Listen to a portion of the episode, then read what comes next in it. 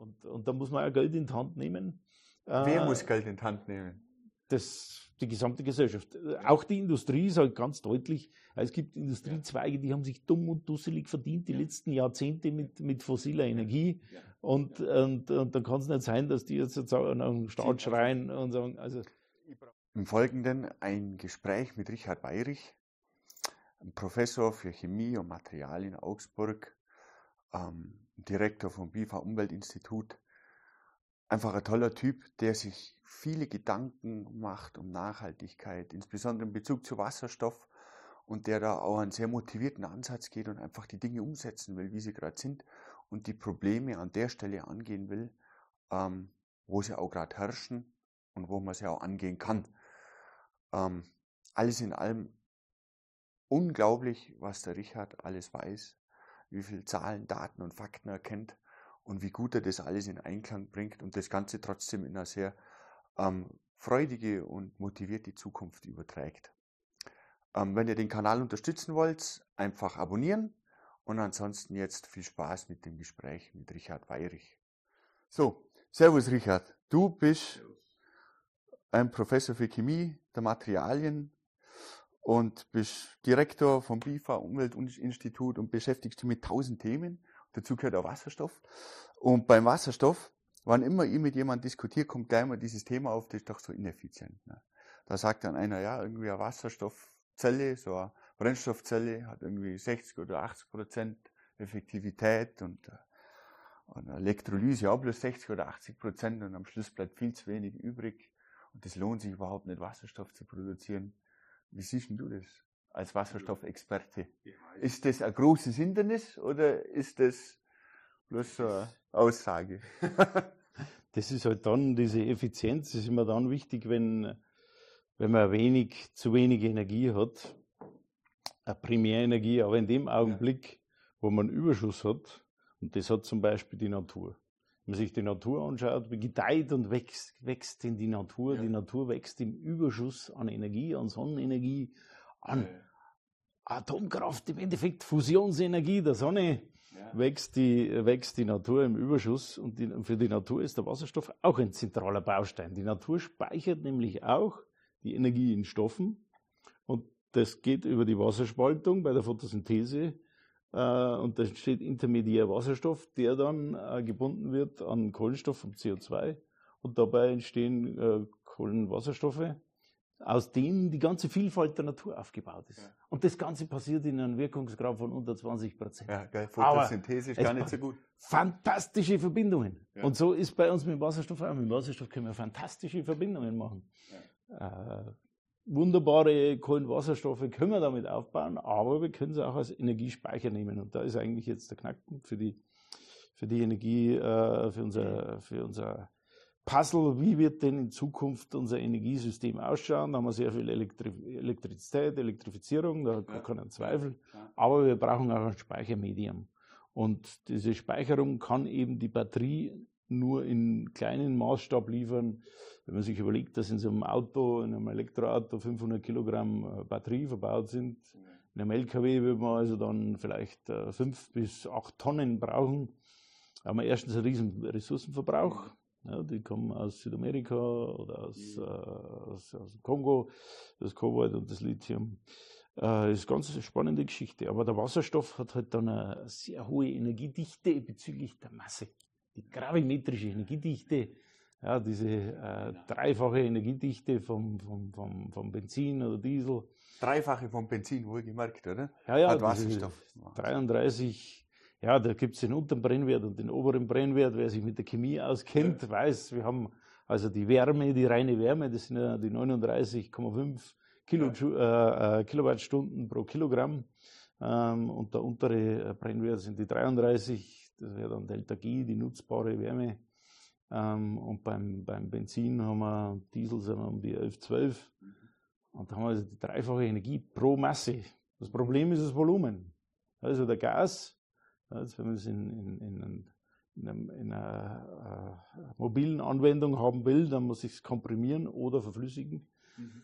Äh, das aber prinzipiell habe ich halt beim Wasserstoff diese Möglichkeit, riesige Mengen ja. Energie zu speichern. Wie, wie ist denn das mit der Speicherung? Ist das ein Riesenproblem? Das zu komprimieren, das zu verflüssigen. Das ist ja auch immer so eine Streitfrage, wo viele sagen, ja, Wasserstoff ist kompliziert zu handhaben, der diffundiert mhm. überall durch. Also wenn ich irgendeine Eisenleitung habe, irgendwann diffundiert der da durch. Spielt das, ist das ein großes Problem? Hat man das im Griff? Das hat man eigentlich im Griff. Also wir haben hier. Was passiert denn, wenn, wenn Wasserstoff leckt? Also wenn der rausdiffundiert. Wenn er rausdiffundiert, dann haut er ab in die oberen Schichten der Atmosphäre. Da, ist, da ist Wasserstoff und ja. wenn er abhaut, ist einmal nichts. Nein.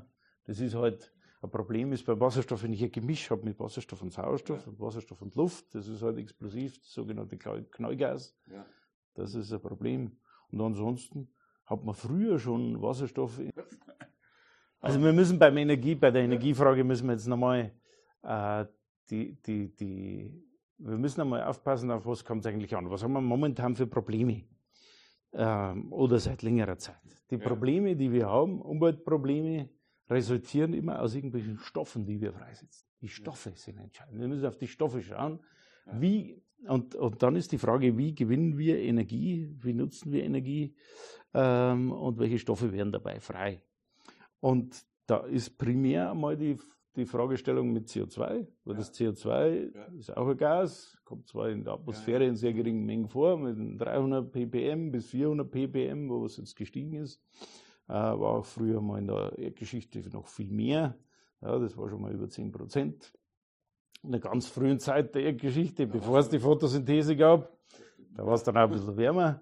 Aber äh, jetzt haben wir halt die letzten äh, tausende Jahre oder zehn oder hunderttausend, was der IPCC-Bericht zeigt, dass das äh, CO2 ansteigt, vor allem jetzt in den letzten 100 Jahren dadurch, weil wir eben diese fossilen Brennstoffe verbrennen. Wir nehmen also aus der Erde was, machen große Löcher, nehmen da was raus und verbrennen das Zeug und pusten es in die Luft. Das ist so One-Way.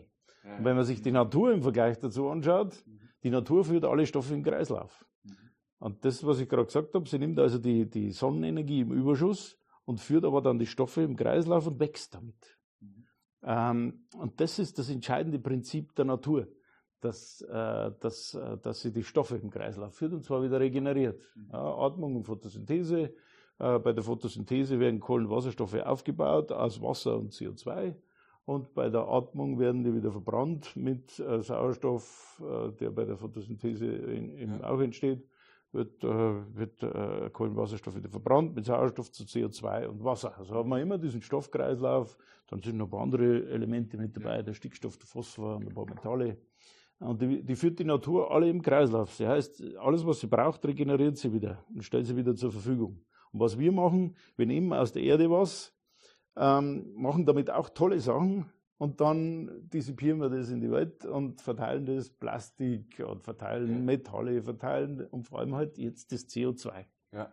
Wie, wie ist denn das? Ähm, Wäre das auch ein Kreislauf, wenn ich jetzt von Kohle ausgehe zum Beispiel? Das waren ja mal Bäume, dann sind sie irgendwann unter der gekommen, dann ist das alles verrotte komprimiert worden und so weiter. Und jetzt nehmen wir es und pusten es wieder hoch. Dann könnten es ja andere Bäume wieder aufnehmen, das CO2, daraus wieder wachsen. Ja. Und dann hätte ich auch einen Kreislauf, aber der braucht halt ein paar Millionen Jahre wahrscheinlich. Braucht ein paar Millionen Jahre, ja. Also man muss da integrieren über Zeit, über einen Zeitraum, ja. die sogenannte tellurische Balance. Aha äh, wo man also dann über einen bestimmten Zeitraum, vielleicht eine Lebenszeit von einem Menschen, ja. jetzt einmal äh, integriert, wie viel, wie viel CO2 oder auch kürzere Zeiträume, wie viel CO2 wird gebunden in einer bestimmten Zeit, in einem bestimmten Raum und wie viel wird wieder freigesetzt. Und wenn da diese Bilanz, das ist vielleicht so ähnlich wie beim Geld, wenn man am, Monatsanfang oder am Monatsende bestimmte Menge Geld drauf hat, also man kriegt immer wieder Geld drauf und dann nimmt man welches raus und schaut, dass die Balance, dass das nicht ins Minus oder, ja. oder ins Plus äh, diffundiert da, äh, sondern dass das ausgeglichen ist und so ist es auch beim CO2. Ja, wenn das, wenn man immer mehr drauf, beim Geld ist vielleicht nicht schlecht, wenn man mehr drauf packt und nimmt nichts mehr raus. Aber beim, beim CO2 in der Luft, das ja. kumuliert dann, ja, dann kriegt man immer mehr. Man müsste jetzt eigentlich was rausnehmen und so viele Bäume können wir gar nicht pflanzen, wie jetzt quasi in diesen Jahrmillionen äh, da in den, in den Öl gespeichert ist. Äh, das geht also zeitlich nicht. Macht also gar keinen Sinn, gerade momentan. Finde ich interessant mit den Banken. Bei der Bank ist ja dann einfach so, irgendwann kommt der große Bankencrash und wir fangen neu an. Aber ich glaube, auf so einen Crash sollte man es nicht ankommen lassen bei uns. Aber, man könnte beim CO2 könnte man im Prinzip man könnte es rausholen über Carbon Capture and Storage. Ja, genau. Also CCS und was gibt's noch? CCU, CCU, CCU gibt es auch noch. CCU, ja, Carbon genau. Capture and Usage. Ja, dass man das also verwendet. Was Im hältst du davon von der Technik? Das, das heißt ja quasi, das irgendwie zu komprimieren, das CO2 und unter Nordsee zu pumpen. So habe ich das verstanden, so Pi ja. mal Daumen. Ja, ist prinzipiell, prinzipielle Idee, um, um es aus der Atmosphäre rauszuholen. Die Frage ist, wie viel kriegt man raus? Und ähm, äh, es ist halt nicht, es ist, äh, sagen wir mal, ist jetzt nicht die ideale nachhaltige Lösung, sondern es ist vielleicht eine Übergangslösung, in der man mal vielleicht kurz eine bestimmte Menge rausholt. Aber wer sagt denn, dass das dann wirklich dauerhaft unter der Erde bleibt? Wenn ich es als Carbonat speichere und erhitze es. Also angeblich sind die Sachen sicher, die jetzt in Norwegen oder so geplant sind. Ja. Ähm, aber schlauer wäre es, tatsächlich jetzt Stoffkreisläufe zu machen, wie die Natur das macht. Also prinzipiell können wir auch Stoffkreisläufe mit, mit E-Fuels zum Beispiel machen. Ja, ähm, ja. Dafür brauchen wir aber eine größere Menge an Primärenergie. Und das ist halt momentan jetzt der, der, der knappe Punkt, dass wir zu wenig Primärenergie verfügbar äh, ja. haben über Wind und Solar oder auch Wasserkraft. Die wir, und die können wir jetzt zum Beispiel in Gebieten, wo sehr viel Sonne scheint, wir haben also im Äquator die doppelte Sonneneinstrahlung als bei uns, mhm könnte man jetzt in Nordafrika, könnte man jetzt tatsächlich ähm, äh, die Sonnenenergie einfangen und speichern in Form von Wasserstoff oder auch den Derivaten wie Ammoniak, äh, Methan, Methanol ähm, oder auch dann E-Fuels, wenn man genügend äh, Energie hat und kann die zu uns transportieren. Und wenn ich dann das, äh, wenn ich den Wasserstoff eben wieder verbrenne, das ist ja oft die Frage mit dem Wasser, die Ressourcen, ja, da verbrauche ich auch Wasser. Das ist so ähnlich, wie wenn ich jetzt, wenn, wie wenn eine Pflanze braucht bei der Photosynthese auch äh, äh, Wasser und dann im, im Kreislauf eben äh, wird das Wasser zunächst gespalten und dann entsteht aber wieder Wasser bei der Atmung. Ja, ja. Also, und das ist dann beim Wasserstoffnutzen auch so. Ich verbrenne den Wasserstoff wieder, kriege wieder Wasser. Also habe ich den Kreislauf geschlossen. Und das ist eben der Knackpunkt aus, aus meiner Sicht als Chemiker. Wir müssen die Stoffkreisläufe schließen. Das ist das alles Entscheidende so wie die Natur die Stoffkreisläufe zu schließen und diesen Überschuss der äh, Energie aus der Natur zu nutzen. Kreislauf heißt eigentlich so eine Art äh, gewisse Re Reversibilität für jeden Prozess ja. zu garantieren über einen kurzen Umweg. Wir wissen, wir wissen ja aus der Chemie, erstes ja. Semester, ja. Atome gehen nicht verloren. Massenerhaltung, äh, es sei denn, man macht Kernfusion und Kernspaltung, dann schon. Aber bei chemischen Prozessen werden ja Atome nur anders aneinander gebunden. Ich sage immer, das Metathese-Reaktion, so wenn ich mit einem Kumpel in die Bar reingehe ja. und gehe mit dem anderen wieder raus, dann habe ich einmal bin ich mit denen verbunden und einmal mit dem. Und äh, so ist äh, so ist chemische Reaktionen. Die, die Einzelteile sind immer da, sie werden bloß anders miteinander verknüpft.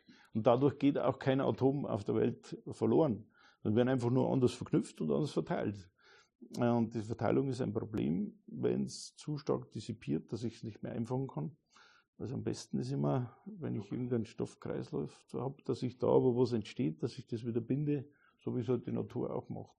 Ja. Ähm, und dann habe ich die Ressource wieder zur Verfügung. Deswegen heißt, heißt unser Institut Materials Resource Management, weil wir genau wissen, die Materialien, für die Materialien brauchen wir Ressourcen. Ja. Aktuell haben wir die Ressourcen aus, dem, aus der, aus der äh, Lithosphäre, also aus dem Gestein, ähm, äh, viele Metalle ja. Deutschland importiert im Jahr seit langem, je nachdem wie die Preise schwanken, zwischen 100 und 150 Milliarden Euro an, an Rohstoffen. Und das ist ein Teil sind das Metalle, mineralische Rohstoffe, aber der größte Teil sind die fossilen Brennstoffe. Mhm. Eigentlich könnte man ja auch, was die Metalle betrifft, das wäre ja dann auch nur die Idee, dass man dann alles in den Kreislauf bringt. Dass man also aus der Abfallwirtschaft in den Griff kriegt. Ja, da gibt es jetzt auch wieder die, in Augsburg hier die, die Abfalldepotietage ja. und da beschäftigen sich die Leute am BIFA-Institut und, auch, und auch hier am, am MRM äh, schon seit längerem. Der Professor Reller zum Beispiel war ein, ein äh, Pionier. Ja, unser früherer Landrat hat immer gesagt, die Pioniere, das sind die, die die Schneisen schlagen und dann kommen die, die die Straße ein bisschen breiter machen und am Schluss kommen die, die fragen, ja, ist die Straße schon breit genug?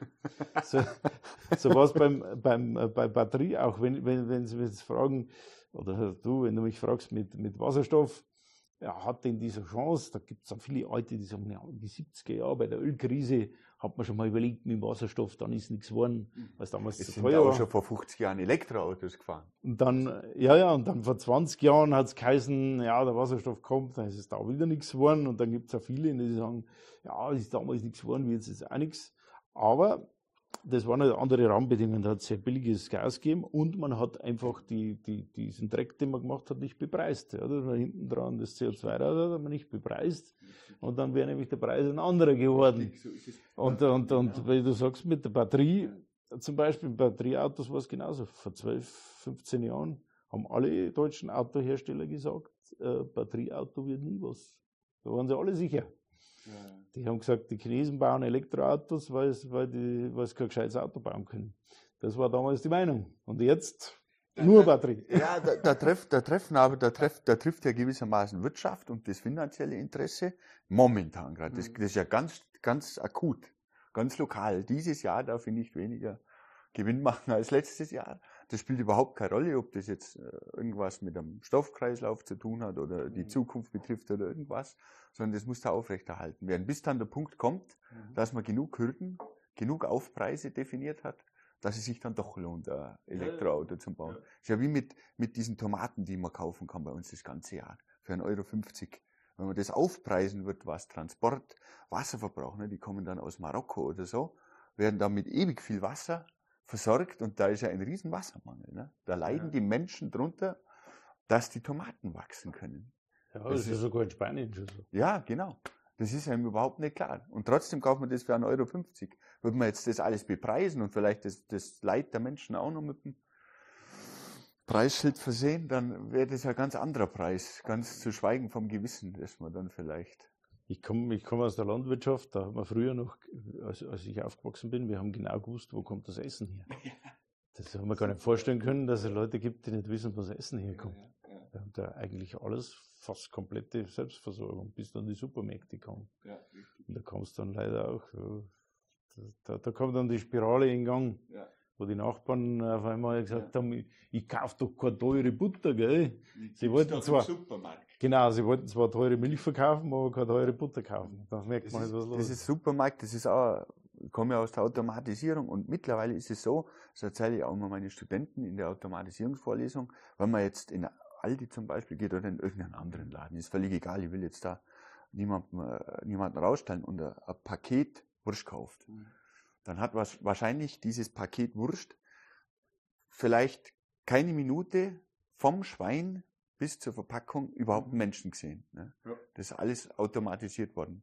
Die Schweine werden auch bloß noch als Fleisch produzierende Einheiten gesehen und werden also weiter verwurstet am Schluss.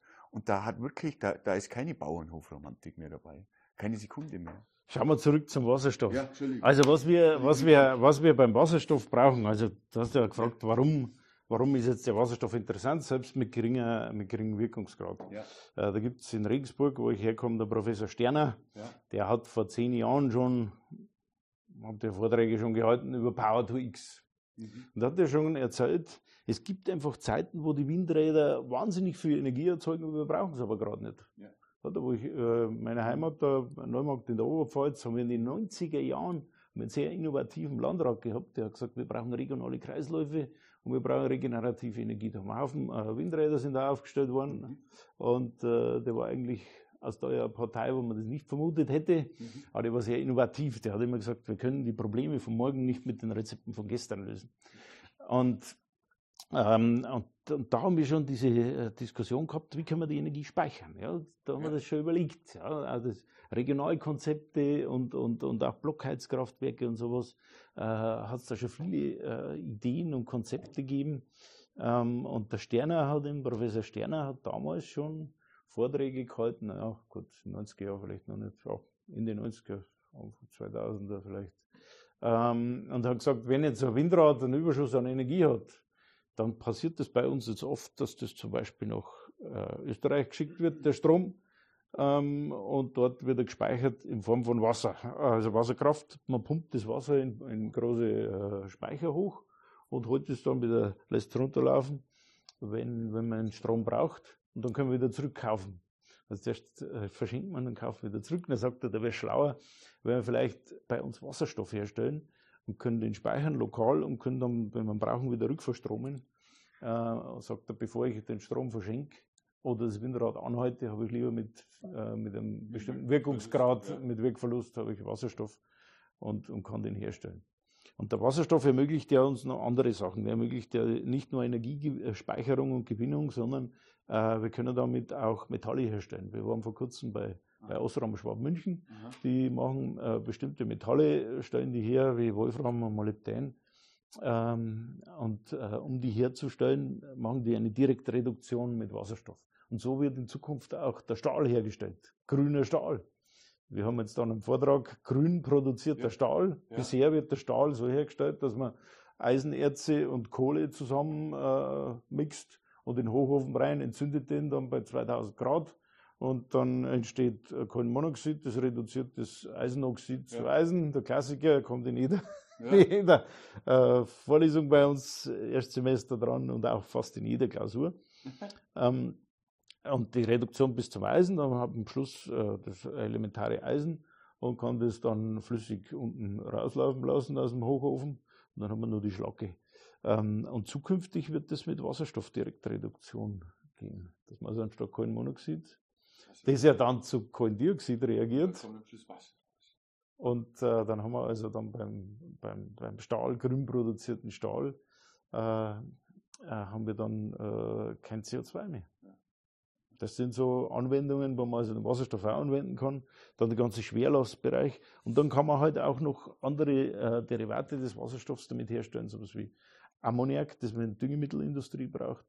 Über die Hälfte der Menschheit, schätzt man, hängt davon ab, äh, die, hängt die Ernährung davon ab, dass wir Düngemittel zur Verfügung haben.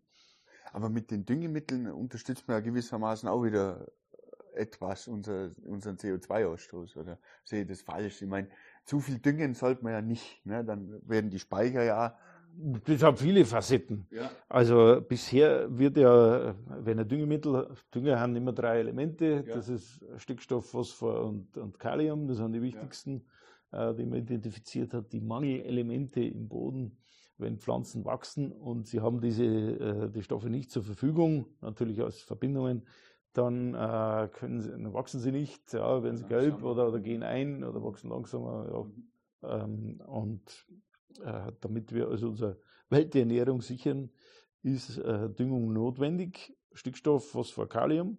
Und die Stickstoffdüngung geschieht äh, seit, ja, seit 120, 150 Jahren über Nitratverbindungen und Ammoniumverbindungen.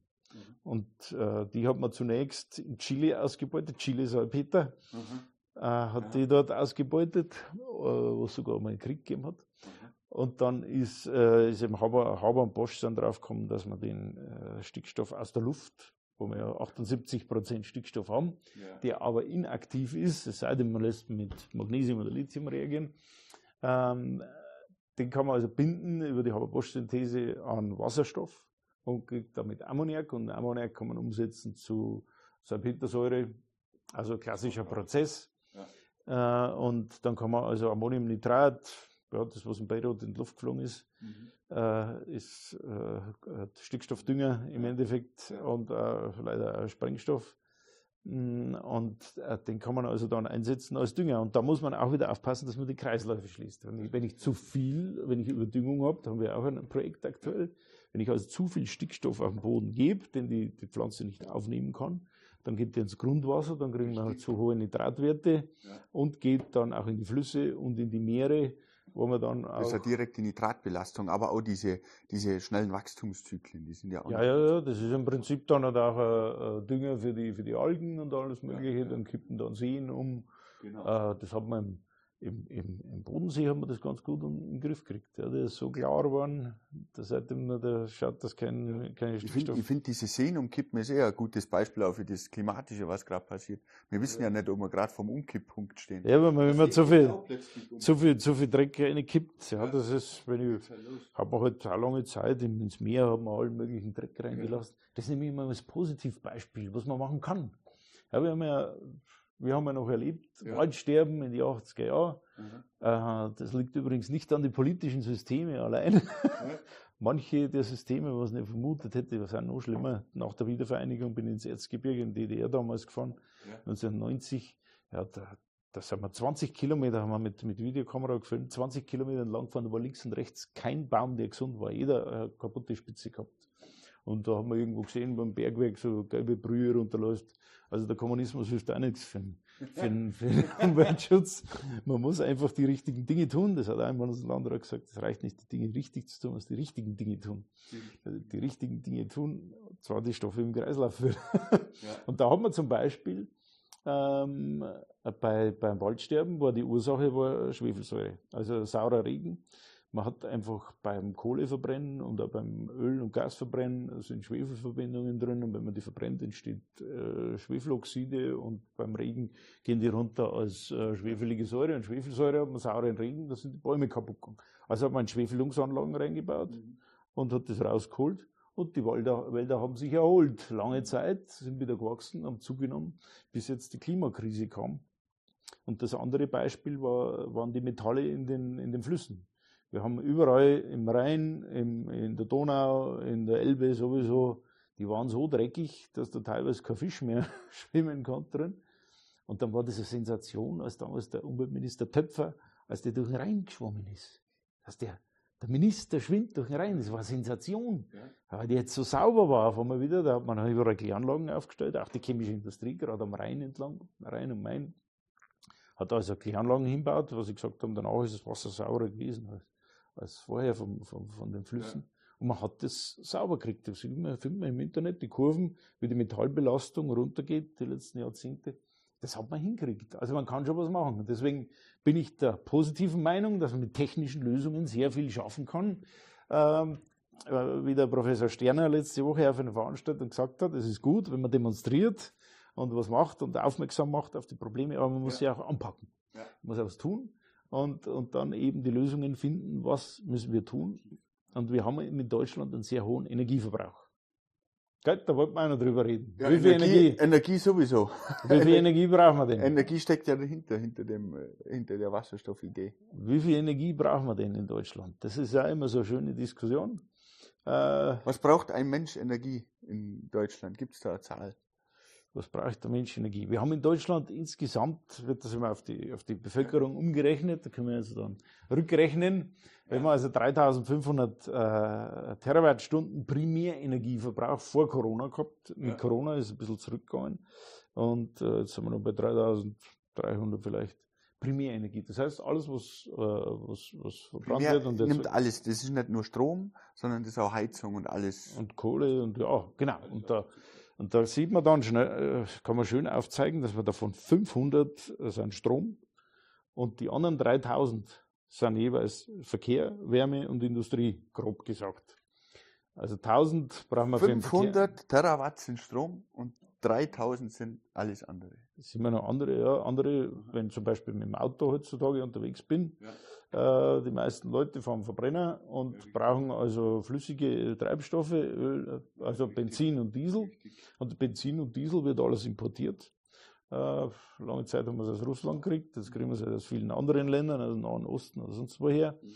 Ähm, und, und, äh, und das Gas ist genauso. Gas geht in die Industrie und viele Industriebetriebe haben selber auch ein Blockheizkraftwerk, wo sie selber den Strom ja. erzeugen, ja. aus Gas, Strom und Wärme. Die haben die, ich war bei Firmen, die haben die optimiert bis auf 95, 98 Prozent Wirkungsgrad, wo sie also Wärme und Strom rausholen. Bloß, sie haben halt fossile Brennstoffe, damit erzeugen sie CO2. Sie sind nicht klimaneutral. Und das ist immer der Knackpunkt. In dem Augenblick, wo wir fossile Brennstoffe verbrennen, für die Energiegewinnung sind wir nicht klimaneutral. So, und jetzt beim Strom, diese 500, davon ist die Hälfte, 50 Prozent grün sprich regenerativ, also 250 Terawatt sind grün. 250 Terawattstunden. Die, die Energiemenge, ja, äh, die wir annehmen, also diese ja. äh, müssen wir immer umrechnen von Kilowattstunden, ja, dann kann man so hochrechnen bis, bis, bis Terawattstunden. Ja, man kann sich, ich, zum, so als Eselsbrücke denke ich mir manchmal, naja, was brauchen die Leute? Ich komme vom Land, was brauchen die Leute an, an Heizöl zum Beispiel? Im Jahr, da frage ich meinen Vater, je nachdem, 1000, 2000 Liter, wenn man sich so anschaut, an Heizöl, wenn ich jetzt grob rechne, 1000 Liter Heizöl, ähm, hat eine Dichte von 0,7, 0,8 oder ein bisschen höher. Äh, oder wenn ich 1000 Kilogramm rechne. So, und dann habe ich beim Öl 10 bis 12 äh, Kilowattstunden äh, pro Kilogramm. Ja. Dann komme ich also da auf 12.000 äh, Kilowattstunden pro Kilogramm und dann kann ich mit den Einwohnern äh, hochrechnen, dass man in Deutschland die 80 äh, Millionen oder was immer, 85 Millionen Einwohner und äh, dann kommen wir also auf diese äh, Energiezahlen, was man dann wieder runterbricht. Da kommt natürlich die Industrie noch mit rein und so weiter. auf jeden Fall haben wir diese unterschiedlichen Energieträger. Also das Gas, was 1000 macht, im Endeffekt das Öl äh, und die Kohle. Und ähm, damit haben wir halt große Mengen an Energie, die wir noch ersetzen müssen. Also nicht bloß die 250 nur für den Strom. Und dann kommt ja dazu, jetzt werden wir alles elektrifizieren. Das ist das Nächste. Ja, wie kommt man runter? Da gibt es diesen Agora Think Tank, ja. Oder andere Institute, Fraunhofer-Institute, die was ausrechnen, oder das Institut der deutschen Wirtschaft. Alle möglichen machen Rechnungen, wie kommen wir von diesem CO2, diese Riesenmenge CO2 runter, wo ja in Deutschland, äh, wo wir eben keine Musterknaben sind, sondern wir sind halt über den Durchschnitt. Äh, wir waren lange Zeit Richtung äh, 10 äh, Kilogramm ähm, und äh, der, der, europäische Durchschnitt bei äh, 6, 7, also die Franzosen, die Italiener, die, die, äh, äh, die Spanier, die haben alle viel weniger äh, pro Kopfausstoß an CO2 an, ähm, äh, pro Einwohner. Tonnen sind das, nicht Kilogramm. Ja. Und ähm, äh, pro Einwohner als wir, als wir Deutsche. Wir Deutsche sind keine Musterknaben, im Gegenteil, wir sind also über den, über den europäischen Durchschnitt, wir stoßen mehr aus als der europäische Durchschnitt und wir müssen halt irgendwie runter. Also geht man an diese Sektoren ran, dass man sagt, die Wärme, den Verkehr, die Industrie und die Elektrizität. So, elektrisch sind wir 50 Prozent. Jetzt haben wir noch einen Haufen Kohle. Man sieht ja mittlerweile im, äh, im, Internet, wenn man auf bestimmte Seiten schaut, wie ist der Strommix. Ja, mal 7 ist 50 Prozent Kohle, mal 7 ist 50 Prozent Wind. Mhm. Und, und dann haben wir einen bestimmten Solaranteil, dann haben wir noch ein bisschen äh, äh Atomkraft. Und, ähm, und so ist dieser Mix, den sieht man jeden Tag. Jetzt müssen wir also diese 250 noch zusätzlich äh, ersetzen und dann müssen wir noch die, die, die 1000 äh, Industrie, die 1000 Wärme und die 1000 Verkehr ersetzen. Wie machen wir das? Was würdest du sagen? naja, am Schluss muss man den Strom da produzieren oder die Energie da produzieren, wo sie vom Himmel fällt, oder? Ja. Also wenn ihr, wenn jetzt mich fragst, wo die Energie herkommt, die kommt ja sowieso von der Sonne. Ja, ja. Am Ende kam sie daher und da wird sie ja immer herkommen und da kommt mehr wie genug runter. Man müsste einfach das nutzen, was man, was man bekommt von oben. Ja, und da brauchen wir jetzt die, aber da brauchen wir jetzt, hat der Professor Sterner hat er ausgerechnet letzte Woche, ja. sagt er mir, wir kriegen über 2000 Terawattstunden, wenn wir zum Beispiel auf alle Dächer Solaranlagen äh, äh, aufbauen. Dann hätten wir schon einen Großteil der Gesamtenergie, die wir brauchen. Und dann kommen nämlich nur diese 3500, so wird jetzt nämlich diese Institute, die ich erwähnt habe, die rechnen nämlich jetzt so. Die sagen, okay, bei einem Verbrenner, wenn ich jetzt ein Auto habe und tank mein Benzin oder Diesel für 100 Euro, dann habe ich 60 Euro mindestens, wenn nicht gar 70 Euro, nur damit die Kiste warm wird. Ja. Das muss man sich mal vergegenwärtigen, wenn wir über Wirkungsgrade diskutieren. Also ich, ich, ich gebe das meiste Geld dafür aus, dass die Kiste warm wird und der Kühler. Äh, und der gibt ja auch Wärme ab genau. an die Umgebung. Dass es kühlen darf, die Hitze, die entsteht. Also sagen, äh, deswegen hat man das so stark angeschoben, dass wir elektrisch werden, Elektroautos. Dann hat man nämlich schon gleich einen höheren Wirkungsgrad, die, die Batterie äh, bis über 90 Prozent Wirkungsgrad. Und dann brauchen wir also schon bloß mehr die Hälfte. Dann wären wir von den 1000 Terawattstunden ganz schnell auf 500 herum. Bloß da brauchen wir sehr viele Batterien. Da habe ich jetzt bei, letzte Woche bei einem Vortrag, da war der Professor Abel, der ist, äh, kennen Sie mit, mit, äh, äh, mit äh, Antriebsmaschinen recht gut aus und mit, ja. mit äh, Autos und Antriebskonzepten. Der sagt halt, na ja, wir haben ja in Deutschland, wie viel, 40 Millionen Fahrzeuge oder 50 Millionen oder noch mehr. Äh, und europaweit haben wir 300 Millionen und perspektivisch wird es sogar noch mehr. Er rechnet damit, dass wir 350 Millionen Fahrzeuge in Europa haben. Und die müssen wir ja dann ersetzen.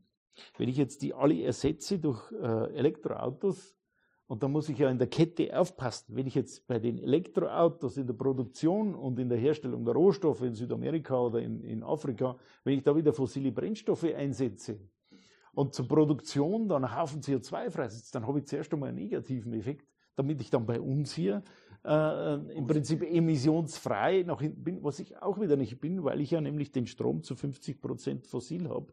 Also ist das Elektroauto auch nicht, solange wir den ganzen Strom nicht äh, äh, grün haben. Man muss natürlich irgendwo anfangen. Und der Ansatz ist natürlich richtig, den Wirkungsgrad zu erhöhen. Dann habe ich das Elektroauto. Und wenn ich jetzt zum Beispiel die ganzen LKWs, haben wir hier eine Firma in, in Augsburg, Quantron, die, die baut LKWs um vom Verbrennungs- auf Elektroantrieb.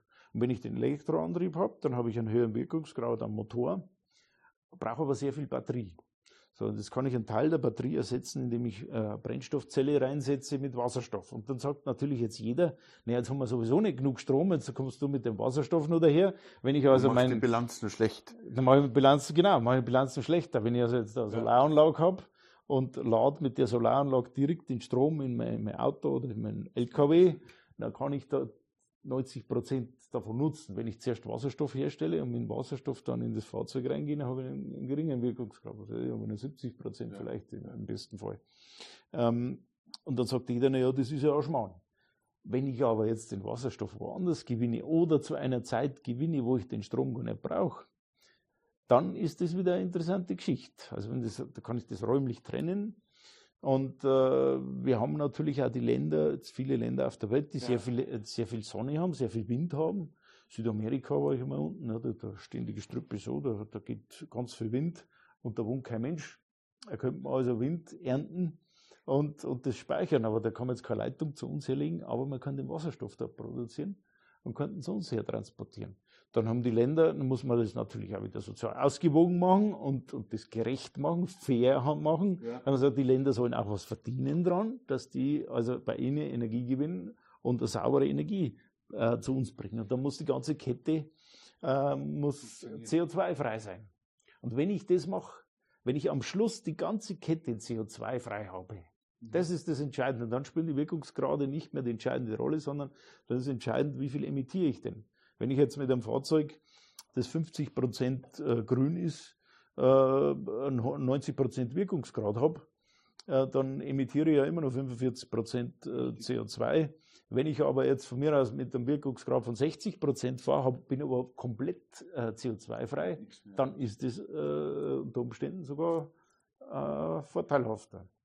Also diese Riesenmenge an, an Energie, die wir setzen müssen, nochmal auf diese 3500, brauchen wir eben nicht 3500, sondern wir werden am Schluss um die 2000 höchstens brauchen, weil wir ja Verluste noch mit drin haben und diese Verluste fallen ja weg, wenn wir also vom, vom Verbrenner zur, ja. zur, zur, äh, zur Elektrifizierung gehen. Und dann haben wir noch den Wärmesektor, wo jetzt aktuell die Diskussion ist mit der, mit der Wärmepumpe. Die Wärmepumpe ist ja eine super Maschine, das ist ja fast der Perpetuum mobile. Ja, natürlich. Mehr, mehr Energie selber. erzeugt, als man reinsteckt. Ja. Ähm, aber es gibt halt auch viele Häuser, wo man das, wo man jetzt äh, die, die Wärmepumpe nicht gleich so einfach reinbauen kann. Ich komme aus Gesagt, was, was, Wärmepumpe, um das aufzugreifen, die produziert ja nicht mehr Energie, als, als man reinsteckt. Aber das ist ein sehr effizientes Prinzip einfach, ja. um, um Wärme zu erzeugen. Sag mal so, wenn man, wenn man es umrechnet, den elektrischen Strom, den ich reinstecke und die Wärme, die ich rauskriege, äh, die, die, effizienter ja, als alle anderen Heizprinzipien, die machen. Alles, was verbrannt wird, ist eigentlich immer schlechter. Ja, aber da könnte man jetzt auch in diesen Bereichen, wo man, wenn man jetzt eine schnelle Lösung auch haben will, und wir hätten jetzt zum Beispiel die Möglichkeit, dass wir viel grünen Wasserstoff zur Verfügung haben, zum Beispiel durch Import oder durch Überschuss. Da könnte man jetzt bestimmte Gebäude, die man nicht, ähm, die man nicht so einfach äh, mit Wärmepumpe ausstatten kann, die könnte man zum Beispiel jetzt auch mit Wasserstoff heizen. Das, das wäre dann ganz auch, so wie ein Ölofen, nur mit Wasserstofftank. Ja, blöd gesagt. Es gibt also bloß, gibt's ja schon Also prinzipiell ist es möglich und früher war es auch so.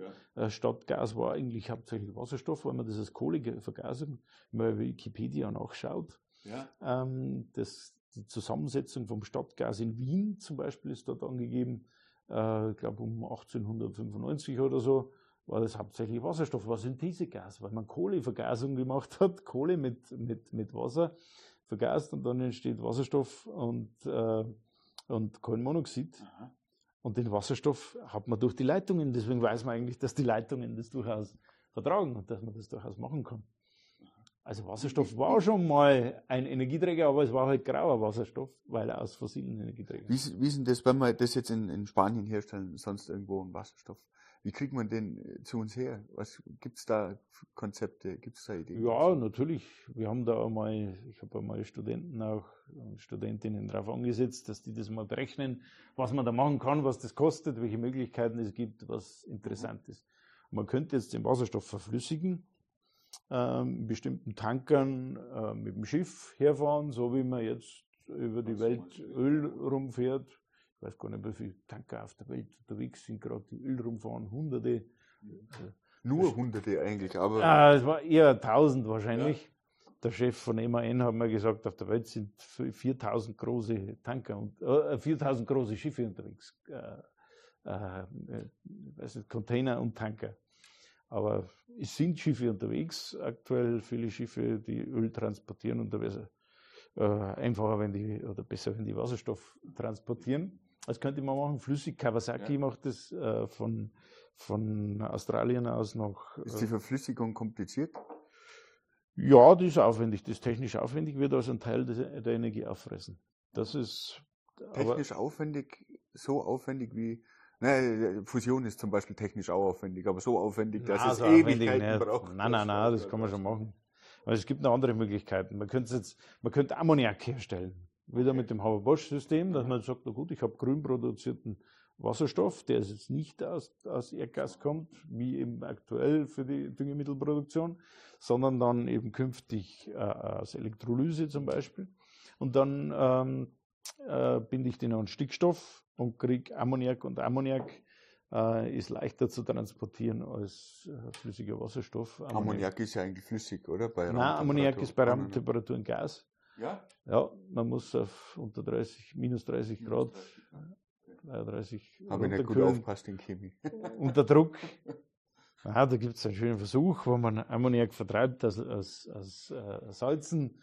Wenn ich Ammoniumsalz habe, gebe Lauge drauf, dann vertreibe ich daraus Ammoniak und das kann man dann riechen. Das riecht ziemlich ekelhaft, das weiß ich. Ja, ja, ja. Das, das ist ein bisschen ein Problem beim Ammoniak.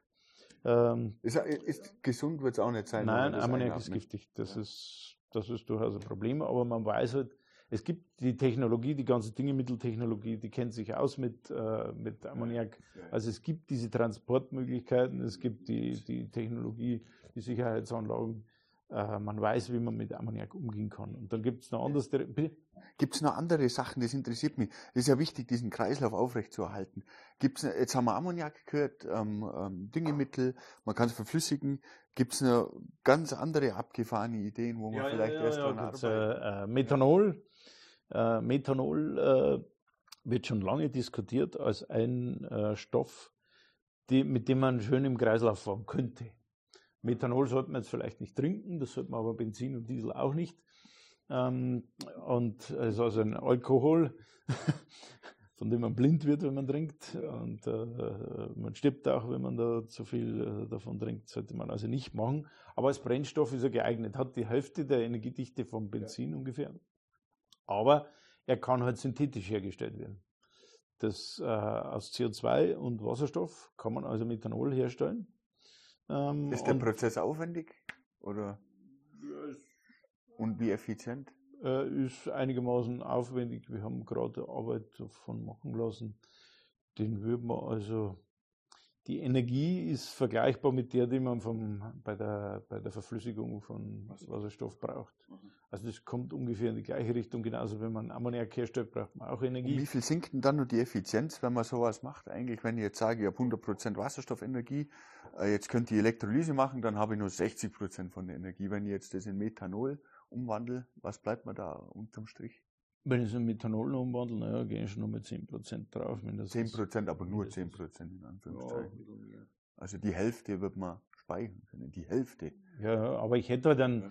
ich hätte einen guten, einen flüssigen Speicher, ja. der jetzt zum Beispiel... Methanol ist aber flüssig bei Raumtemperatur. Methanol ist flüssig ja, und ist nicht groß korrosiv. Und das ist, das hat man in der Fahrzeugtechniker gesagt. Die Anwendung ist es. Wenn ich, wenn ich jetzt ein Auto habe oder ein Fahrzeug, ja, und so ein Tank, so ein Benzintank, ja, das kann ich einen Blech- oder Plastiktank nehmen. beim Wasserstoff, wenn ich den komprimiere, da brauche ich, also wir haben das vor kurzem bei BMW angeschaut, mhm. äh, die brauchen halt äh, äh, Tanks, die äh, einen Druck aushalten, gell? die müssen dann stabil sein mhm. und haben andere Materialanforderungen. Aber so ein, so ein Flüssigkeitstank, wenn ich es für Methanol einen Tank hätte, da kann ich natürlich einen ähnlichen Tank nehmen wie für Benzin oder Diesel. Das ist eine einfache Geschichte wieder. diese Einfachheit. Und das hat mir der Professor Rabel schon immer wieder gesagt. Sagt er, es hat schon seinen Grund, warum wir mit flüssigen Treibstoffen fahren. Man kann mit gasförmigen auch fahren. Ich war vor 20 Jahren in Südamerika als Austauschstudent. Da, damals mein Kollege ähm, hat, schon, äh, hat schon Gas äh, tankt mit seinem Auto, ist mit Gas gefahren, mhm. also Erdgas halt. Mhm. Ähm, und habe gesagt, das ist ja viel billiger. Aber das, die Technik ist da, also es geht, es geht genauso. Es war ein Drucktank, ähm, das geht auch. Gibt es ja auch schon lange, kann man eigentlich auch schon länger ja. machen. Und beim Methanol hat man noch einen Vorteil, da gibt es also die chemische Industrie, für die ist Methanol eine Grundchemikalie. Mhm. Äh, mit dieser Grundchemikalie kann ich verschiedene andere äh, Stoffe herstellen, mhm. höhere Kohlenwasserstoffe herstellen ähm, aus, aus, aus Methanol. Das heißt, man kennt schon Umwandlungsprozesse für Methanol und das ist eine bekannte Chemikalie und, und man weiß auch, äh, wie man damit umgehen kann und wie man sie speichern kann, wie man sie transportieren kann. Mhm. Äh, das ist also eine Einfachheit. Äh, und da gibt es einen Professor in Mülheim an der Ruhr, ähm, der hat äh, diese Konzepte mit Methanol schon länger mal entwickelt und auch äh, in Amerika gab es verschiedene Professoren, die haben also alle schon solche kompletten Zweige äh, durchgedacht, wie man Methanol überall einsetzen könnte. Und es gibt auch Autohersteller oder Ingenieure, die Autos auf, auf Methanol umstellen wollten, Methanol-Brennstoffzellen. Wäre das dann noch sinnvoll, wenn wir jetzt schon mal den Schritt zum Elektroauto machen? Dann doch wieder mit Methanol, Methanol verbrennen. Das wäre auch wieder in einem ineffizienteren Verbrennungsmotor wahrscheinlich. Immer noch besser als. Ja, es wird immer wieder anderes. auch mit Verbrennung jetzt diskutiert. Ja, mache ich die Verbrennung und äh, da muss man wieder die Gesamtbilanz betrachten. Wenn ich also die, ja. die ganzen Rohstoffe, die ich herstellen muss für meine Technologie ähm, und den Brennstoff, wie diese Gesamtbilanz ausschaut, das muss man sich genau anschauen. Unter welchen Bedingungen kann eine Verbrennung noch interessant sein oder nicht? Oder geht man vollständig nur auf Brennstoffzellen? Bei aktuellen Brennstoffzellen wird oft auch Platin eingesetzt, zum Beispiel, also äh, teures Metall mhm. und äh, äh, Iridium auch noch. Bei Verbrennungsmotoren habe ich halt hauptsächlich Stahl, einen einfach verfügbaren Rohstoff.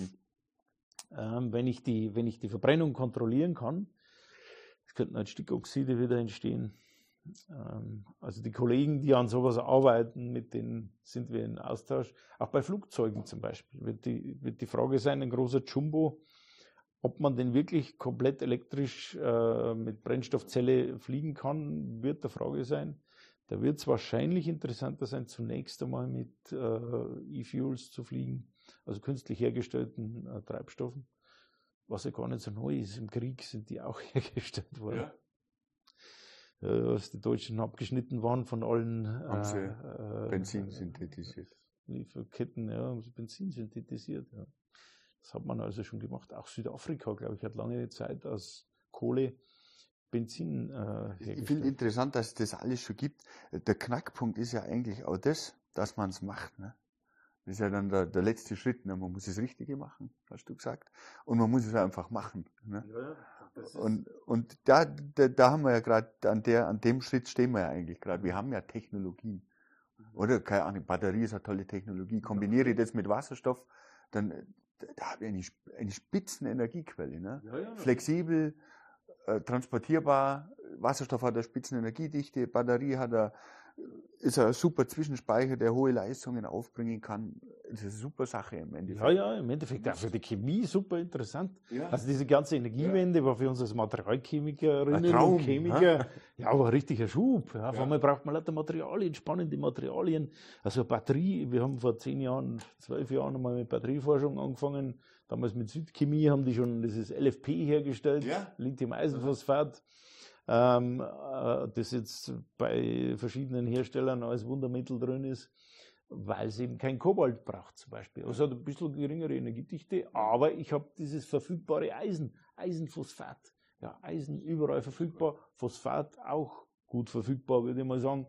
Ähm, und, und, und dann brauche ich Materialien, die können also das Lithium einlagern und wieder auslagern. Dann brauche ich Elektrolyte, jetzt Festelektrolyte, Solid-State-Batteries und so weiter. Äh, trotzdem hat er der Batterie noch eine Energiedichte jetzt von 0,3 Kilowattstunden pro Kilogramm ungefähr.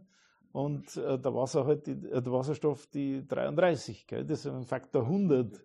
Was jetzt nur die reine Energiedichte berechnet. Bei Wasserstoff brauche ich dann natürlich meinen Tank, ich brauche die Peripherie. Ja, aber bei einem Faktor 100, da kann man auch mal Deswegen ordentlich das, verlieren zwischen. Ja, aber es hat alles seine Vor- und Nachteile. Das sowohl als auch, das ist das Interessante. Wir, wir haben ja schon immer gesagt, wir haben so ein Puzzle, äh, also, so für die, also wie, ich denke mir immer, wie schaut das in 10 Jahren aus? 10, 15 Jahren, wie schaut unsere Energienutzung aus? Und da wird sich das dann einpendeln, wenn wir feststellen, aha, da ist also die Batterie, die machen wir so und so groß, da ist das Ideal und da und da habe ich vielleicht einen Wasserstoffspeicher mit der Brennstoffzelle dabei. Das wird sich alles einpendeln, ganz automatisch, glaube ich. Ich glaube halt mal, weil ich das gerade angefangen habe, cool wäre es oder schnell wäre es, wenn man diese eine Patentlösung hätte, aber genau das gibt's ja nicht. Das hat ja die Natur auch nicht. Funktion, funktioniert ja da auch auf, auf ganz unterschiedliche Arten und Weisen und es entstehen super komplizierte Ökosysteme. Genau das müssen wir uns ja jetzt eigentlich auch aufbauen. Bloß, dass wir nur den Anspruch haben, da auch noch irgendwo Energie rauszuziehen, das irgendwo hinzukriegen. Ja, aber diese Ähm, Stoffkreisläufe müssen wir schließen. Das ist Die Stoffkreisläufe, das, Das ist, das ist so eine Essenz eigentlich. Wir haben kein Energieproblem, sondern ein Ressourcenproblem. Also wir, ist eigentlich brauchen wir Ressourcenwende. Ja. Das ist, weil das wird ja, das CO2 ist ja bloß der Anfang. Wenn man jetzt eben das Plastik in die Weltmeere anschaut, was da alles an Plastik rumschwimmt, dann teilweise was Metalle verteilen, wo wir noch nicht so genau wissen, was alles. Äh, jetzt ist das Titandioxid verboten worden, das, äh, das Nanokristalline, das in alle Cremes drin war. Ähm, da werden wir also noch viele Fragestellungen kriegen, wo wir einfach diese, diese Stoffthematiken haben. Wir haben immer alles, was mit Umweltproblemen zu tun hat, mit Stoffthematiken. wie könnte man sowas beschleunigen, den Vorgang? Ich meine, es ist ja Not am Mann, oder? Also keine Ahnung, ne? wir haben diese 1,5 Grad, dieses Ziel formuliert und man hört in tausend Studien, das erreichen wir sowieso nicht. Und eigentlich ist ja das aber so ein Ziel, das man, wir schon. dass, dass man formuliert hat, was man erreichen muss. Ja, ja, ja, Weil man muss halt umsetzen. Das ist, man muss halt machen. Der, Ja. der, der, der Kollege Sterner, also der, der war so begeisternd letzte Ja. Woche, den muss ich jetzt immer wieder zitieren.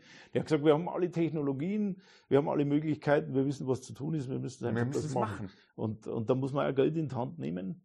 Wer Äh, muss Geld in die Hand nehmen? das, die gesamte Gesellschaft. Auch die Industrie sagt ganz deutlich, es gibt Industriezweige, die haben sich dumm und dusselig verdient die letzten Jahrzehnte mit, mit fossiler Energie. Und, und, und dann kann es nicht sein, dass die jetzt sozusagen dem Staat schreien und sagen, also Ich brauche jetzt Hilfe und Entschädigungszahlungen. das Geld, wo da eingenommen ist, das muss auch investiert werden wieder in jetzt in die nachhaltige Energie. Wir brauchen heute Energie.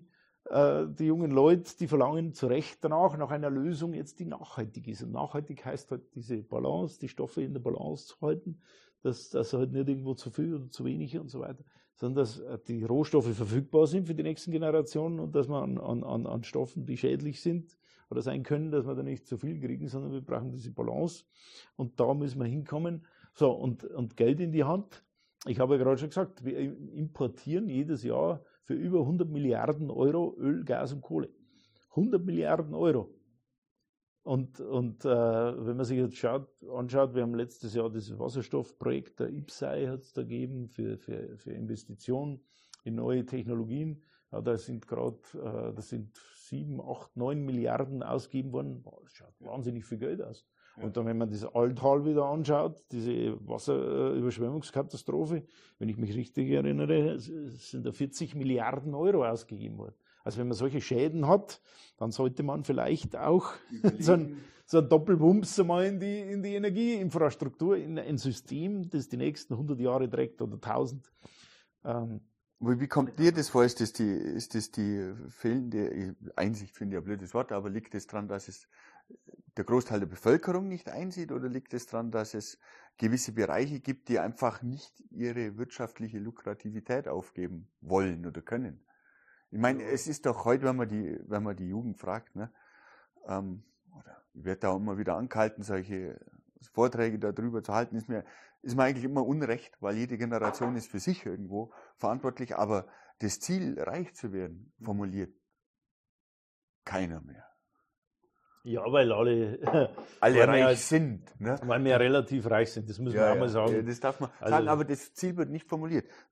In Deutschland jetzt, gehen wir mal von Deutschland aus und trotzdem,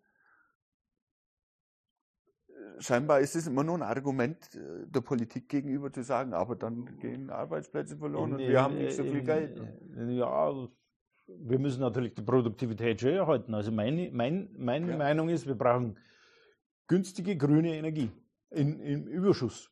Ja, Nicht im Überschuss. Wir brauchen Energieüberschuss, günstige grüne Energie. Und wenn wir, wenn wir einfach, äh, wie gesagt, wenn wir die Stoffkreisläufe geschlossen haben, dass kein anthropogenes CO2 entsteht, äh, dann, dann ist das auch kein Problem, wenn wir einen Energieüberschuss haben. Das, in, die Energie, wir müssen das entkoppeln quasi, so wie die Nachhaltigkeits, diese Nachhaltigkeitskurven immer gezeigt werden, wo man aktuell oder lange Zeit eine Kopplung hat an Steigerung der Produktivität mit äh, Zunahme der Umweltbelastung und auch Ressourcenverbrauch und äh, CO2-Ausstoß und so weiter. In dem Augenblick, wo man jetzt nachhaltig wirtschaftet, also die Stoffe im Kreislauf oder in Balance hält, ähm, so wie die Natur, die Natur wächst ja auch und hält die Stoffe in Balance. Also dieses Entkoppeln vom Ressourcenverbrauch und, und, und, und zur Wachstum. Energiegewinnung. Und Wachstum. Wachstum. Wir müssen quasi Wachstum trotzdem schaffen. Das wird heute unterschätzt. Ich sage immer den Studierenden auch, das kann man an der Stelle auch mal sagen. Als ich angefangen habe zu studieren, hat der Professor vorne gesagt, was wollt ihr denn hier? Die chemische Industrie stellt momentan gar keinen ein. Was wollt ihr hier? Mhm. Hat er gesagt. Da hat es Arbeitslosigkeit gegeben. Das kann sich heute kein Mensch mehr vorstellen. Äh, Das muss man schon auch sagen. Und zur, zur Nachhaltigkeit gehört immer diese, gehören diese drei Dinge, die ökologische Komponente, die ökonomische und die soziale. Also wir müssen schon auch schauen, dass wir unser, unser Auskommen und unseren hohen Lebensstandard auch sichern können, aber halt äh, auf eine Art und den überhaupt Weise. sichern oder müssen wir schon einen Schritt zurückgehen? Gute Frage, da bin ich jetzt, glaube ich, nicht Ja. der Experte. Ja, müssen wir einen Wirtschaftler die, die, fragen. die, ja, die Frage stellt sich mir halt immer, ob, ob der Wohlstand überhaupt nur gerechtfertigt ist, bei dem, Ja, man muss halt was man so verbraucht. Aber das ist eher Die philosophisch. Frage, was, was, ist dann, persönliche was Frage. ist dann Wohlstand? Gell? Ja, genau. was Also- ist für einen Wohlstand, was ist für einen anderen Wohlstand da? Also die heutige, ja, da kann ich wieder unseren Landrat zitieren, der hat immer gesagt, die Geschwindigkeit der Veränderung merkt man daran, dass sich die heutige Generation nicht mehr vorstellen kann, wie die vorherige gelebt hat. Sie wissen es nicht mehr. Sie wissen es schlicht nicht. Also wenn ich jetzt meine Oma anschaue, wie die am Bauernhof gewirtschaftet haben und geschaut, jeden Pfennig umdrehen müssen und schauen, äh, wie, sie, was sie morgen, äh, wie sie morgen noch leben kann, äh, das können sich heute die Leute nicht mehr vorstellen. Oder oder- nicht. Auch die oder so Wiederverwendung einer- von allem. in zur die Zwischenzeit nach dem Krieg oder was, wie alles zerstört war, aber nichts da war, Stunde Null. Die Leute haben weitergelebt. Von, die haben einfach keinen Wohlstand gekannt. Ja, das, und das kann sich heute kein Mensch vorstellen. Das ist ein wichtiger Punkt, dass man sich dessen immer bewusst ist und sich das immer wieder ins Bewusstsein ruft. Trotzdem gibt es keinen Grund dafür, dass sich die Generation, die jetzt lebt, so fühlt. Das tut sie einfach nicht. Ja, das, ja, ja, die, ja. hat, die, hat einfach, die hat einfach andere Emotionen da, da dazu. Die kennt die Historie, das sind schlaue, das sind alles schlaue Menschen, die kennen, die sind ja auch fähig. Geschichtsbücher zum Lesen, heute kann man alles auf YouTube anschauen oder sonst irgendwo, ist ja auch egal. Ähm, das Wissen ist ja vorhanden, wie und was war, aber das ändert nichts an dem Hier und Jetzt. Der, der John F. Kennedy hat mal gesagt, das ist das Schicksal jeder Generation, unter den Bedingungen leben zu müssen, die sie nicht selbst geschaffen hat. Das ist, Ja, ja, das, deswegen finde ich, das ist auch so eine Sache, ähm, die ich eigentlich toll finde an dem, was jetzt passiert, dass Generationen aufstehen und, sich, und sich dem gegenüber aufbäumen, wie auch immer das passiert. Da kann man jetzt Ja, wieder drüber streiten. die jungen Leute auch, das müssen wir eben sagen. Also das Demonstration, Demonstration alleine, wir brauchen sie, die sollen das ist ganz gut, super, dass die, Ja. das, dass die das anschauen, sich bewusst sein, äh, bewusst machen und, und sagen, jetzt müssen wir auch die richtigen Schritte dann tun und das anpacken und auch machen. Und das fängt auch bei jedem Einzelnen an. Ne? Also man hat große Macht auf die Industrie, das vergisst man immer. Es kommt ja aus dem Sektor, auch bei, in der Produktion, es wird das produziert, was gekauft wird. Und wenn die Nachfrage entsprechend eine andere ist, dann wird anders produziert. Und wenn man, wenn man einfach die Tomaten nachfragt, die 5 Euro kosten, 1,50 Euro, dann werden die für 5 Euro Oder produziert. die keine Verpackung haben. die zum Beispiel keine Verpackung haben, das wäre ja nochmal ein Traum. Wir haben, eine, wir haben eine Studentin hier gehabt, die hat eine Arbeit gemacht über Zero Waste äh, Bewegung. Ja. Da habe ich oft dran gedacht, meine Mutter hat mir immer erzählt, die haben keinen Müll gekannt. So hat es nicht gegeben. Ja.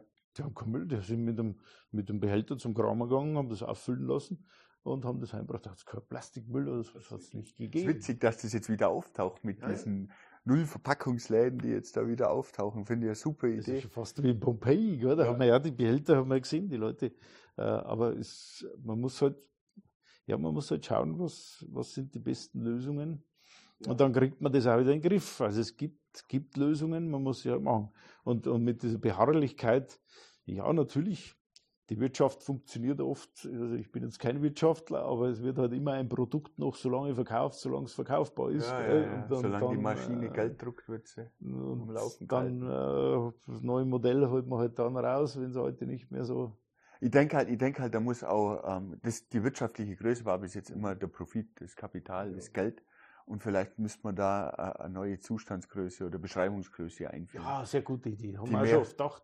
Ja, die mehr beinhaltet. Das kann ja dann noch Euro dahinter stehen, wegen mir ist wurscht. Ja, ja. Aber die, wie sie definiert wird, was dann das bedeutet, wenn eine Firma so und so viel Gewinn abwirft, dass man da vielleicht zumindest in der Bilanz das rausrechnen muss, was sie zum Beispiel an CO2 erzeugt, was auch immer, das ist die einfachste Idee. Steht ja mittlerweile auch schon in vielen Größen drin. Es gibt ja auch so ja, gibt es Konzepte. Da haben wir uns noch nicht so mit beschäftigt. Ja. Da gibt es bei uns den Professor Rackgeber, ja. der ist der Experte für ja. sowas. Oder auch den, den äh, Dr. Meissner, Simon Meissner, der beschäftigt sich mit solchen Fragestellungen, auch CO2-Bepreisung. Ist der super Experte. Da bin jetzt ich nicht so der Experte, muss Die ich sagen. Bepreisung finde ich super wichtig. Also an sich, wie es funktioniert, weiß ich auch nicht genau. Da muss man aber an die Akzeptanz rankommen. Ne? Wenn jetzt heute ein Politiker rantritt an eine Firma, an welche auch immer, und sagt, ne, du musst jetzt mehr Geld zahlen. Ähm, keine Ahnung, was die Reaktion ist. Ich meine, es sind ja auch Menschen, die das dann entscheiden, die in den Vorstandsräten sind. Wobei man da wieder aufpassen muss, glaube ich jetzt, äh, ob man, weil wenn ich jetzt zum Beispiel jetzt, äh, einen Stoff habe, wo ich CO2 in Kreislauf führe, ja. dann äh, und sage jetzt an einer Stelle, da entsteht jetzt CO2, das muss ich jetzt zahlen, da muss man natürlich dann aufpassen, habe ich jetzt Anthropo setze ich zusätzlich Stoffe frei, die nicht im Kreislauf sind, oder, oder habe ich Stoffe, die ich im Kreis führe?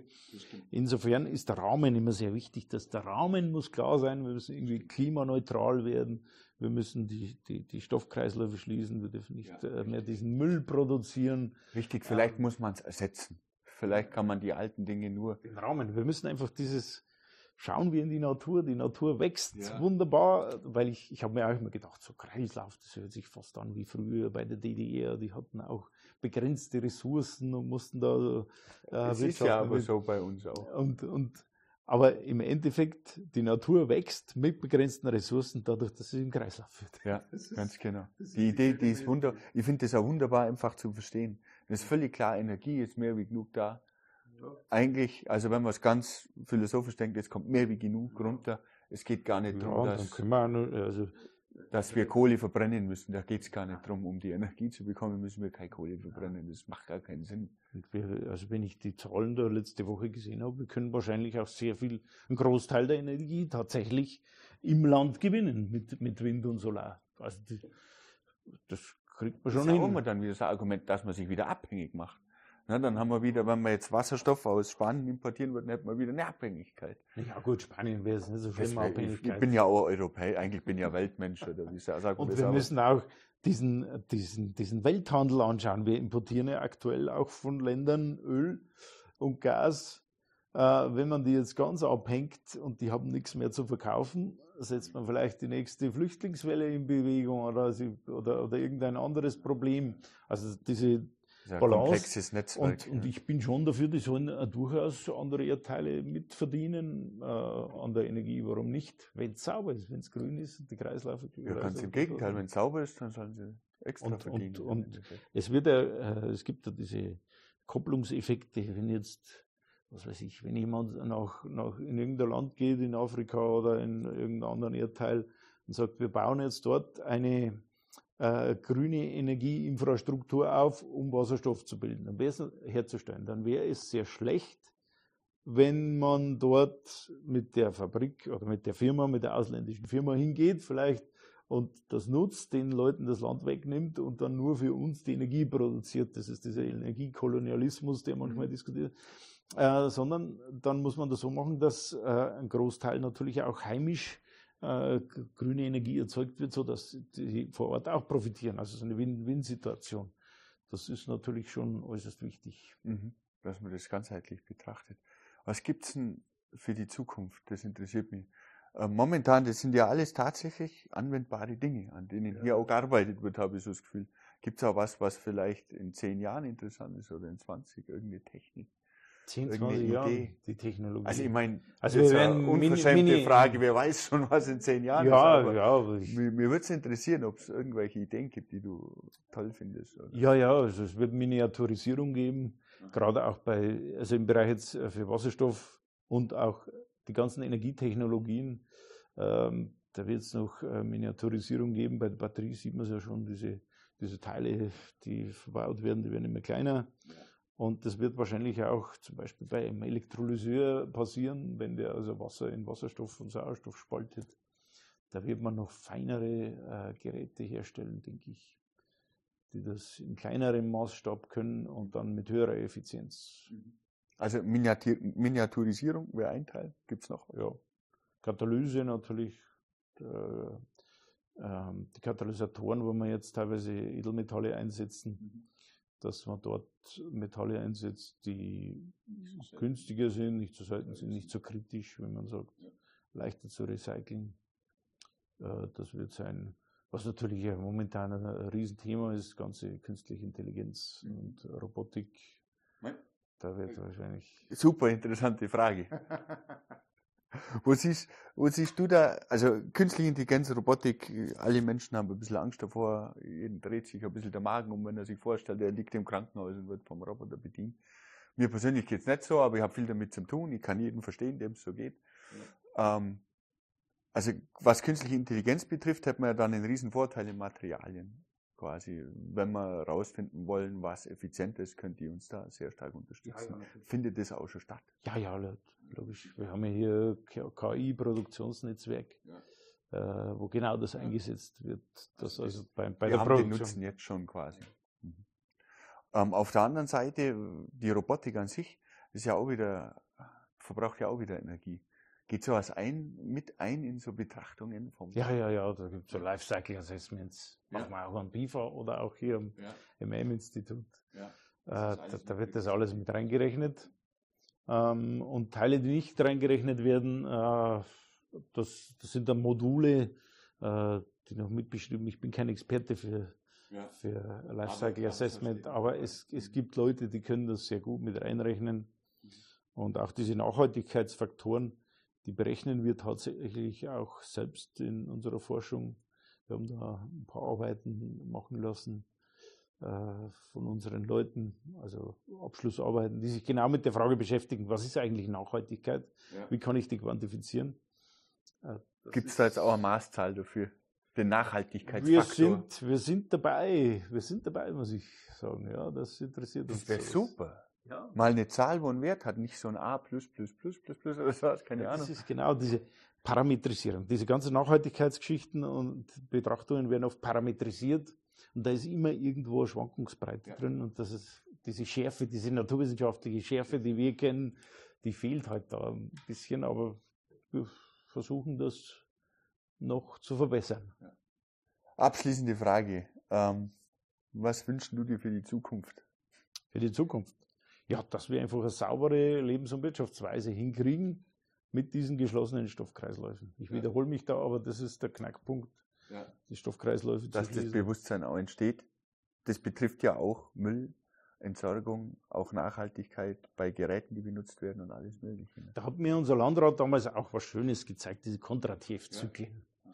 Es hat immer wieder Technologien gegeben, die sich rasant entwickelt haben und dann eine Sättigung erreicht haben und dann äh, teilweise ersetzt wurden durch andere Technologien, die dann wieder ein Riesenwachstum hatten. Ja. Und deswegen ist es auch interessant, wenn wir jetzt neue Technologien schaffen. Die werden also wahrscheinlich schon Arbeitsplätze in den alten Technologien vernichten, aber sie werden auch viele neue schaffen. Also Äh, diese, diese ganze, wenn wir das beim Wasserstoff anschauen, was da alles an Technologie, ja, jede Schraube ist das Ventil, was wir da alles Neues brauchen, was neu designt werden muss, jetzt anders gestaltet, da, da, da entsteht sehr viel Neues. Das ist eine spannende Zeit, die wir haben. Wir haben jetzt die Chance, dass wir jetzt was Neues aufbauen, das besser ist als das vorher. Ja. Und da auch jetzt äh, dabei aufpassen, dass wir nicht die Fehler machen von vorher. Also wir müssen jetzt quasi auch das alles neue Fehler machen. Ja. integrieren, ja. was wir schon wissen und äh, schauen, dass wir äh, eine Lebensweise, Lebens- und Wirtschaftsweise hinkriegen, die nachhaltig ist. Super, ein super Abschlusswort. Vielen Dank. Danke auch. Ein sau interessantes Gespräch.